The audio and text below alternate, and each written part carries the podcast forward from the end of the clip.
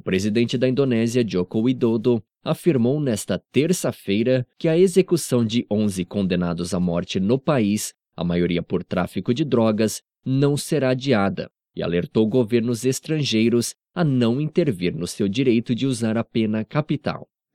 As execuções dos brasileiros Marco Archer Cardoso Moreira em janeiro passado e Rodrigo Goulart, prevista para acontecer nas próximas semanas, vem causando grande mal-estar diplomático entre Brasil e Indonésia, podendo afetar até mesmo as relações comerciais bilaterais.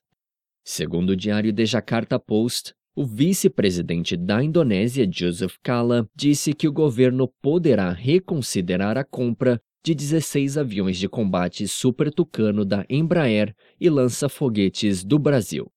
Um dia antes, o porta-voz da diplomacia indonésia, Manarta Nasir, declarou que o país asiático aguarda um pedido de desculpas de Brasília pelo adiamento da apresentação das credenciais do embaixador indonésio designado para o Brasil, Toto Rianto.